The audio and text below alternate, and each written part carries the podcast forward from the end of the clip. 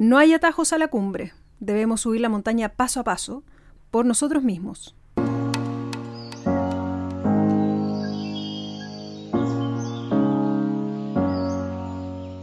Soy Carolina Fernández y esto es Montaña para Todos.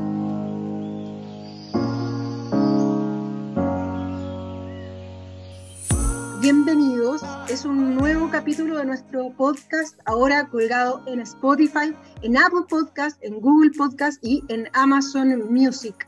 Hoy día para conversar acerca de los accidentes en la montaña, vamos a estar junto a Rodrigo Fica, para quien no lo conoce, que probablemente la mayoría de ustedes sí lo haga, él es escalador, guía e instructor de alta montaña. Es uno de los que formó parte del equipo que hizo el cruce longitudinal de Campos de Hielo Sur en el año 1999 y durante su carrera ha recibido muchos premios, como por ejemplo el estímulo Germán Macho por mejor montañista joven, la medalla del Congreso en 1999 y el Piolet de Oro DAP Chile el año 2015. También ha sido editor de revista Escalando y autor de cuatro libros, bajo la marca de la ira, Crónicas del Anticristo, La esclavitud del miedo y No me olviden. Y tiene más de 30 años de práctica de esta disciplina en lugares recónditos como Alaska, Antártica, Asia, Europa, Perú, Bolivia, Norteamérica, Himalaya, África y la Patagonia. Muy bienvenido, muchas gracias por aceptar la invitación de Montaña para Todos, Rodrigo.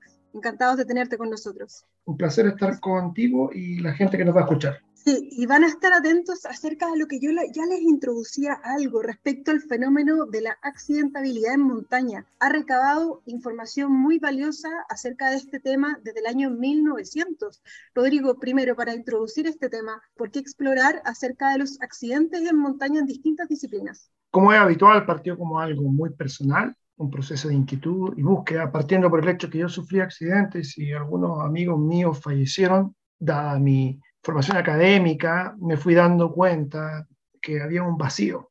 Es más, en el proceso mismo yo de empezar a recopilarlo y a colocarlo en algún medio, como por ejemplo una planilla Excel o algo así, eh, empecé a entender que se requería un marco conceptual apropiado para poder hacer la clasificación correctamente. Y en ese esfuerzo al mismo tiempo me di cuenta que eso no había sido hecho en Chile, nunca. ¿Y qué aspectos contemplaste en este marco teórico como para empezar a hacer un cierto estándar, no?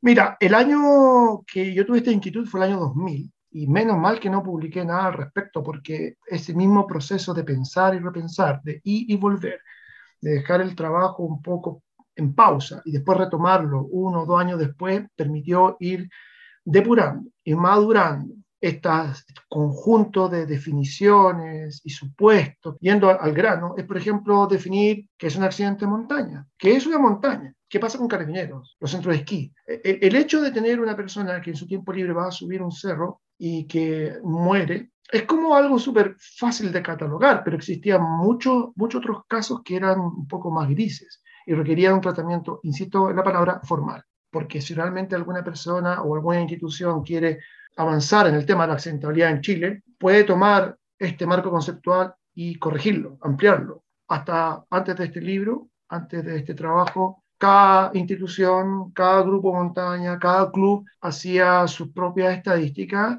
tiraban cifras al aire, nada más que esfuerzos de buena voluntad. Rodrigo, y acá contemplaste, porque todo esto está plasmado, plasmado, bien digo, en tu libro No me olviden. Acá plasmaste incidentes y accidentes o solamente accidentes fatales. Mira, el libro solamente plasma una etapa de ese desarrollo, que es la cosa concreta, pero yo sigo trabajando en eso, al menos ocasionalmente, sigo manteniendo las estadísticas al día en la medida de lo que puedo, y entendí que la única manera de darle una primera aproximación a este tema es partir con los accidentes fatales. Porque aunque sea triste decirlo, cuando una persona fallece no pasa desapercibido, deja registro, ya sea en la prensa o los organismos del Estado. Ok, no puedo decir cuánta gente se está accidentando, pero por lo menos puedo decir cuánta gente ha muerto. Claro, es un primer filtro, es una primera base donde, donde te aferraste para hacer este estudio y esta investigación algunos datos, Rodrigo, que te hayan llamado la atención dentro de todo lo que investigaste, porque son muchísimos años, más de un centenar de años, desde 1900 a 2019, hasta ahí llega por lo menos lo que se plasma en el libro. Claro, el principal descubrimiento era que se repetía mucho que los accidentes de montaña estaban aumentando en forma dramática. Y en realidad no hay ninguna base para decir eso. Eso demuestra lo en que está el debate. Ojo, no estoy diciendo que no estén aumentando, estoy diciendo que no existe ninguna base concreta para afirmar hoy en día la gente en Chile se accidenta más que antes. Depende hay que colocar algunos supuestos. Por ejemplo, cada 7, 8 o 9 accidentes no fatales se produce uno fatal. Ok, pero ese supuesto es gratuito, no hay ninguna forma de saberlo, por lo menos no todavía, y no necesariamente esa relación ha sido constante en el tiempo. Segundo, que no sabemos si hoy en día más gente está practicando la actividad en términos relativos. En términos absolutos, por supuesto que hay más gente en las áreas de montaña, pero la accidentalidad que importa para poder determinar si una actividad riesgosa o no es la relativa, es decir, cruzada con la cantidad de gente que está haciendo la actividad. Un ejemplo absurdo, si 100 personas mueren un año, pero resulta que la zona lo visitaron 10 millones de personas, probablemente la accidentalidad sea baja si lo entramos a comparar. Entonces, descubrimientos como ese que te acabo de comentar me fueron como dando más energía para seguir en el trabajo porque me di cuenta que podía llegar un poco a matizar el debate y evitar a veces las decisiones medio estrónicas cuando ocurre un accidente. ¿Qué otros datos te llamaron la atención a lo largo de, toda esta investigación? Hay de lo macro a de lo, de lo más fino. Por ejemplo, lo macro, que normalmente cada vez que ocurría un accidente del volcán Osorno, la prensa, que generalmente era un termómetro de la sociedad, publicaba cifras estrambóticas, como 80 personas muertas en el volcán Osorno. Descubrí que en realidad esa cifra no corresponde porque estaban sumando peras con manzanas. El número exacto era mucho mejor. O sea, igual eran muchos, pero tampoco eran así como centenares. Por lo tanto, había información equivocada. Hay otros que son más específicos. Por ejemplo, que eh, se comenta mucho que la mayor parte de los accidentes ocurren al regreso. Eso tampoco tiene ninguna base. No es así. O sea, depende, una vez más. De partida no sabemos cuántos accidentes ocurren porque no hay registro de accidentes. En cuanto a accidentes fatales, según los datos, no es así. Es perfectamente 50 50 eso también me generó como una, un conflicto existencial porque era el único que estaba afirmando estas cosas. Por supuesto, puedo estar equivocado, puede que los datos estén parciales, ok, pero al menos yo los presento con los antecedentes, los contabilizo, están los supuestos todos públicos. Y así se genera un debate ya con eso te doy una idea de que en realidad somos muy rápidos para empezar a, tirar juicios tajantes y a veces es bueno detener su momento y decir, ¿es verdad? ¿Cuáles son las principales fuentes de accidentes realmente? Y no repetir muchas frases que vienen del pasado que yo también repetía. Otra de las frases que uno ha escuchado es que para accidentarse antes generalmente uno se pierde. ¿Lograste dar con algo de certeza acerca de eso?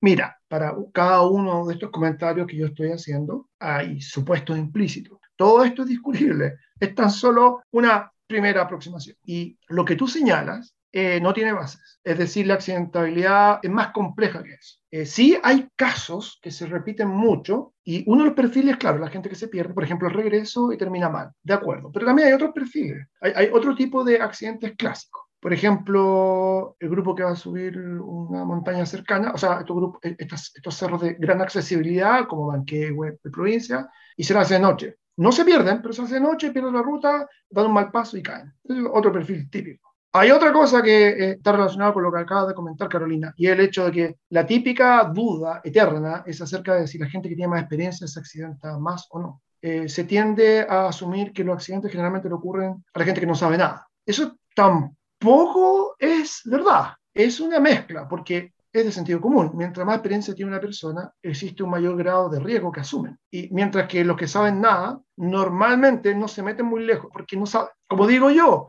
si tú no has practicado montañismo, solo tienes esta motivación por ir a la zona silvestre, es difícil que llegues a los del plomo. ha pasado, ¿ok? O sea, hay de todo, pero no es la mayoría. La mayoría de la gente que no sabe nada no, no llega a esos lugares porque por alguna razón son detenidos antes. En mi opinión, da la impresión que es una mezcla de ambas cosas.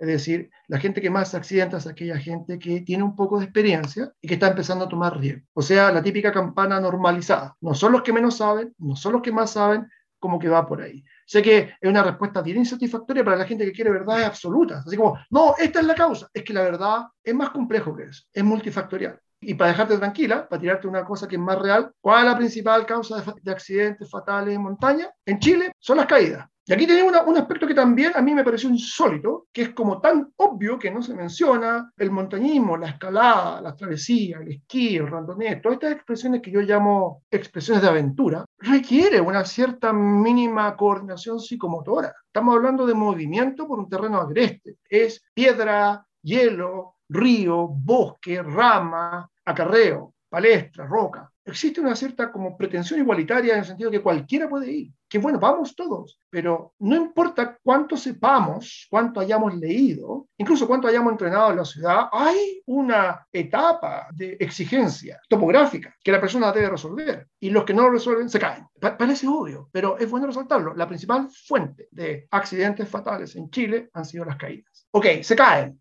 ¿Por qué se caen? Y ahí podemos discutir. Tiene que estar en mejor forma física. Ok, buen punto. O sea, si la gente no está entrenando y quiere ir a bajar de peso al cerro, probablemente no le va a ir bien. Puede que bajando se torce un tobillo, se golpee la cabeza y muera. Eh, eh, también el asunto de salud. Si una persona fuma, tiene sobrepeso y ha estado sentado durante mucho tiempo y va a subir un cerro, probablemente le va a dar un principio de ataque cardíaco. Entonces, e, e, es una cosa que el libro entrega que es de perogrullo, pero que sí pone el énfasis adecuado. Lo más importante que no debe ocurrir es que no te caigas, ya sea escalando en roca, ya sea en un nevero, ya sea caminando en un sendero no son la avalancha, no el clima, es caerse. Aparte de la poca preparación física, está el propio arrojo, ¿no? Como la ser irresponsable, eh, hacer una actividad quizás que está ok para mi compañero o compañera de acordada, pero no para mí. Oh, y hay otros factores también, como por ejemplo las drogas, o, curado, borracho, y, o bien severamente medicado, entonces no tiene noción de lo que está pasando. Y discúlpame si insisto en esto, la gente debe preocuparse de tomar todas las decisiones y medidas necesarias para evitar caerse.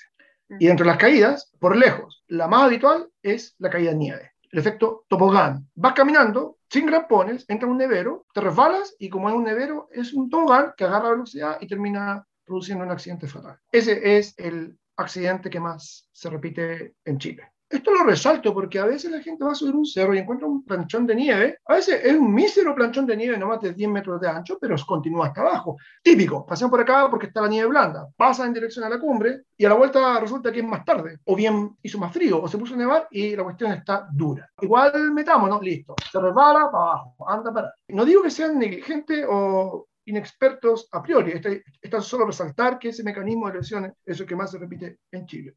La avalancha no es la principal fuente de mortalidad en Chile. Pareciera ser debido a que hubo grandes tragedias en el pasado, por ejemplo, en Sewell, donde fallecieron 300 personas, o la que destruyó el complejo de los Libertadores en la década del 80. Las avalanchas son importantes y son una de las principales fuentes de mortalidad en el mundo, no en Chile. ¿Por qué? Porque la nieve en Chile es eh, de un clima marítimo, por lo tanto es más húmeda, tiende a estabilizarse más rápido.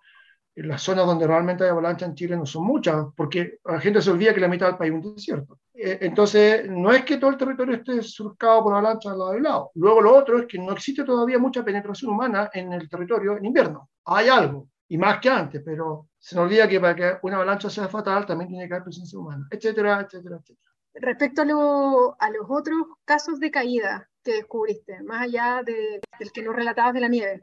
No, la caída en roca, por ejemplo, es la que viene después de la caída en nieve y hielo, y después la caída abrupta. La caída abrupta es el típico terreno que, así como con pasada de roca, que uno está, no está escalando, pero si llega a perder el pie, se va a desbarrancar.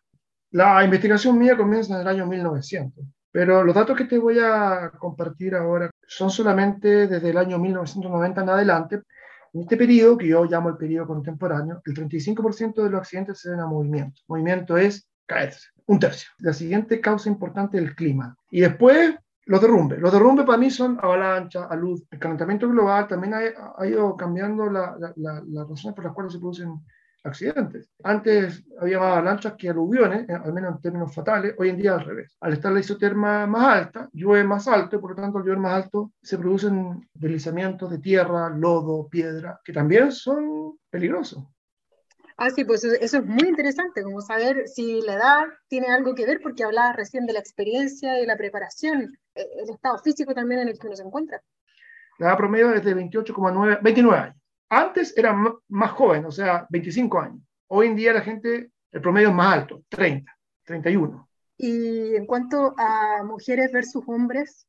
Lamentablemente, no hay mucha información al respecto porque la cantidad de gente que ha fallecido, que son damas, es mínima comparada con los hombres. Yo me imagino que es porque, sobre todo, que tu estudio date de 1900, también la práctica del montañismo o de actividades outdoor de mujeres en esa época tiene que haber sido bajísima. Tal como tú dices, de hecho, del total de víctimas entre el año 1900 y 2019, 9% son mujeres, o sea, 20 personas, nada.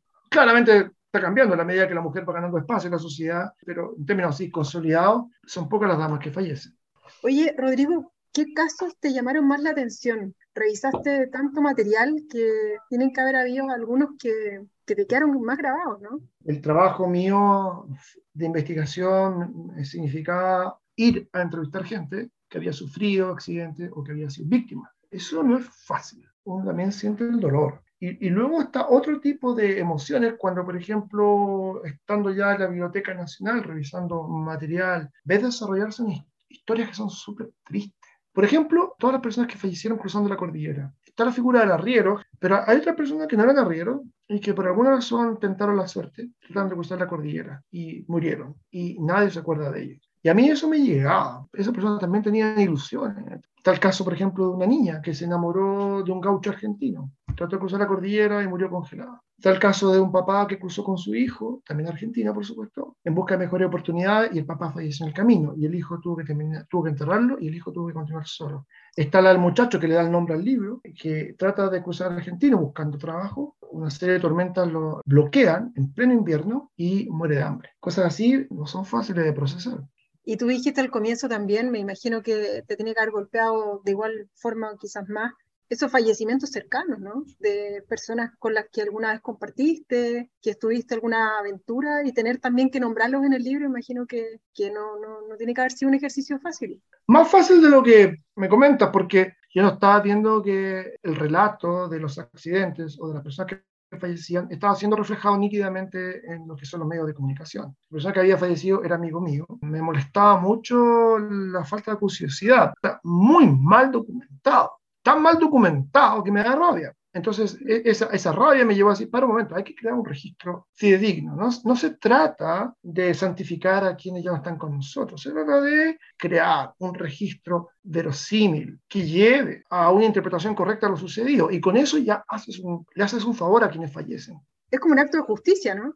Exactamente. Ahora, hay gente que realmente hizo tontera y falleció por eso, pero no todos. De este comentario se desprende primero que no todos los que mueren son negligentes, no todos los que mueren son irresponsables. La, la, típica frase, probablemente la has escuchado, todos los accidentes se deben a una falla humana. Eso es mentira, Carolina. Eso es una brutal mentira que le hace un flaco favor a una actividad cuya base fundamental es el riesgo. Te voy a poner un caso para ejemplificar. Supongamos que se produce un accidente fatal en el Cerro Plomo. Uno de ellos, una persona que dice, ¿sabes qué? Yo quiero ser el primer chileno en subir el Cerro Plomo por el glaciar sin crampones y en menos de cinco horas. Es su opción y el, desarrollo deportivo, la mejora, claramente lo de los crampones parece una exageración mía, pero es para ejemplificar. Entrena un año completo para realizar este logro. No solo eso, sino que además se prepara bien con respecto al equipamiento, chequea el informe del tiempo todos los días y entra al glaciar un día que estima conteniente y fallece porque se cae. Es un caso. Y luego tenemos otro, un tarado que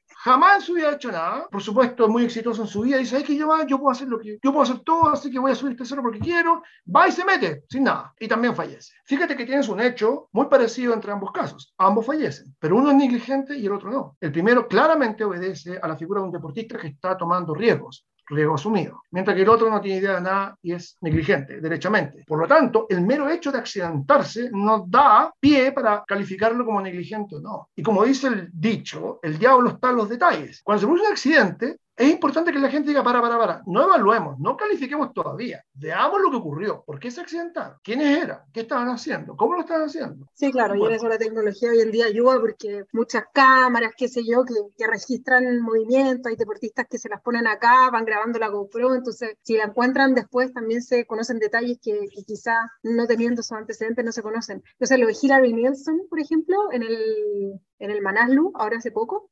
Dado el perfil que tenía ella, era obvio que una actividad de alto riesgo en la cual los accidentes son parte de la actividad.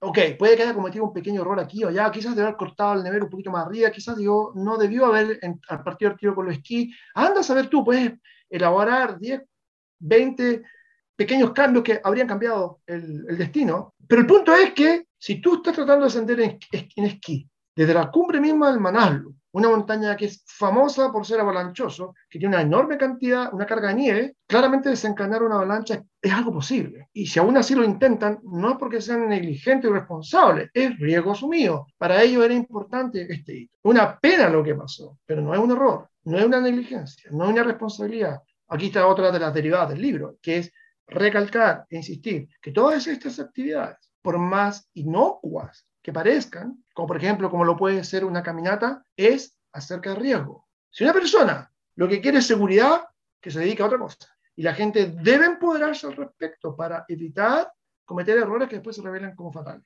Lo más importante en ese aspecto es saber que te puede ocurrir un accidente. Que esto acerca de riesgo, riesgo asumido. ¿Cuánto riesgo estoy yo dispuesto a asumir? La práctica del montañismo seguro es una estupidez. Es una frase bonita que sale en todos los textos, en todos los proyectos de ley, en todos los manuales que tratan de quedar bien con, con todo. Pero es una estupidez. No existe el montañismo seguro. Es una pretensión vana. Y muchas veces la gente está bien preparada y tuvo mala suerte. Mm. Le cae una roca y le golpea la cara, listo. Rodrigo, ¿qué valor hay en hablar acerca de lo negativo? Porque somos una cultura que muestra en sus redes sociales lo bueno de la vida, oculta sus penas, oculta su tristeza, oculta su fracaso.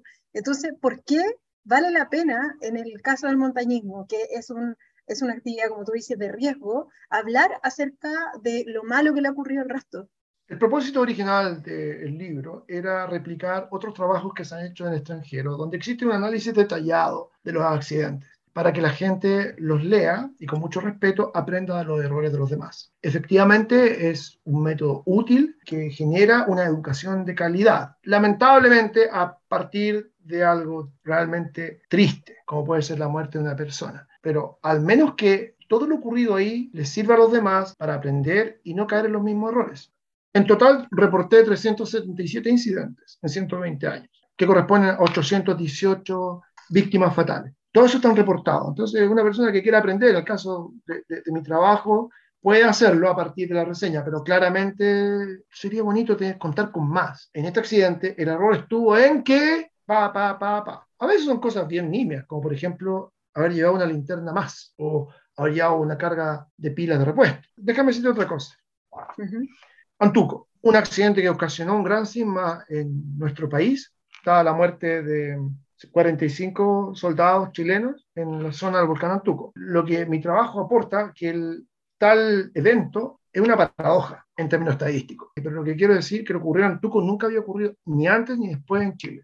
Las avalanchas, por ejemplo, que afectan a las mineras, eh, hay eh, claramente un desarrollo, eh, hay antecedentes. En algunos casos se veía venir, no se tomaron las medidas necesarias, después se fueron corrigiendo con el tiempo. En el caso de los montañistas también, hay como ciertos accidentes que se repiten relativamente iguales, pero Antuco no. Antuco es un, oasis, es un hito sin precedentes. De partida porque la zona es de baja accidentabilidad es la única gran tragedia militar de todos los tiempos. Es una tragedia que no tiene precedentes. Sí, llamativo. Oye, y respecto a, tú me hablaste de las causas más habituales, ¿cierto? Bueno, ahí está como número uno la caída. ¿Cuál es la menos habitual que te topaste? Ataque Puma.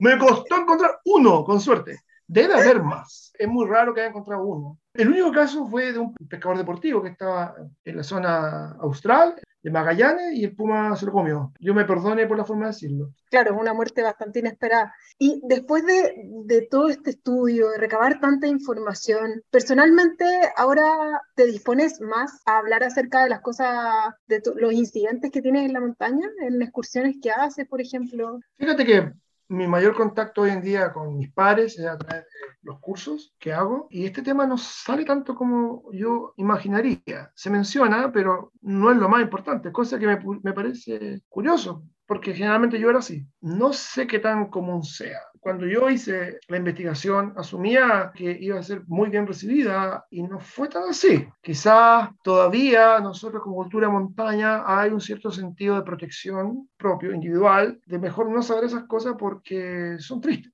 Probablemente las personas que ya tienen una mayor cantidad de años en la actividad y entienden bien los riesgos involucrados, sí, pueden hablar de esto, pero por lo que yo veo, no No es tan inmediato, así como, oh, quiero subir provincia porque, wow, qué choro, ¿cuánto ha muerto acá? no, no, no es la pregunta que hacen. Hasta claro que le ocurre algo. Y cuando le ocurre algo, inmediatamente se activa el, el sensor o, esa sensibilidad y ahí como que, oh, en realidad, esta cuestión parece un chiste, pero si algo no funciona como es debido, empieza la epopeya. Personalmente, como para terminar la conversación, pero me interesan como las conclusiones personales. ¿Cuál es el impacto que todos estos números, que todas estas cifras, que todos estos datos tuvieron en ti? O sea, yo me siento honrado y satisfecho de haber terminado la investigación. En, en términos intelectuales, si tú quieres, eh, haber cerrado ese capítulo me entregó paz en términos de curiosidad intelectual. Resolví lo que quería resolver, entregué algo que no se había hecho y que puede servir a muchos. Hay una experiencia que es de calidad y que te afecta para siempre. Nada que decir, impecable. Me doy por satisfecho. Ahora, ¿cuánto aporta a la comunidad? No lo sé. Puede que no mucho. Hay que ver. La accidentabilidad en montaña forma parte de algo, de un concepto mayor que es la cultura de montaña. Entonces, cuando un país cualquiera tiene un desarrollo, un buen desarrollo de su cultura montaña, se ve reflejado también en una inteligente y educada conversación acerca de la accidentabilidad. Este trabajo que queda a disposición de la comunidad espera, ambiciona generar un mejor debate, una mejor conversación. Por ejemplo, piensa que cuando llega el momento de prohibir los accesos o, la entrada a ciertas áreas de montaña porque es muy peligroso, alguien perfectamente puede decir, no, pues no es verdad. Fíjate que aquí están los datos. Y en base a eso, esto no se justifica. Por eso yo te decía que el tema de cerrar la área de montaña, que no solo el tema de CONAF, hay muchas otras organizaciones, algunas son gubernamentales, otras son privadas, en base al tema de que es muy peligroso, es simplemente una manera velada y educada de decir que no quiero que entren acá porque me molestan. Y eso no, no está bien. Bueno, eh, para quienes no lo han leído, están invitadísimos a hacerlo. Eh, no me olvides, así se llama este libro que recopila mm. años y años de investigación de Rodrigo. No me olviden. No, si no te vamos a olvidar, Rodrigo. y no, no que no me olviden a mí, es que no olviden a, a las personas que partieron, a todos los que se accidentaron y que tienen que dejarnos también el aprendizaje, a quienes acudimos a la montaña, de ser responsables, de gestionar el riesgo, de saber a lo que nos exponemos y bueno, sin duda que son números que agradecemos. Solo nos queda agradecerte, Rodrigo, que hayas compartido con nosotros tu experiencia, brindarnos información muy valiosa para que nuestras experiencias en montaña sean lo más seguras posible y volvamos sanos a casa lo menos riesgosa posible. Eso, está bueno. Así que para todos ustedes, Rodrigo incluido, los dejamos invitados como siempre también a acceder a nuestras redes sociales, el Instagram montanaparados.cl, la misma dirección arroba gmail es nuestro correo electrónico y como siempre nos pueden dar me gusta, seguir en nuestras plataformas donde pueden oír este y otros episodios. Será hasta la próxima, que estén muy bien, chao chao.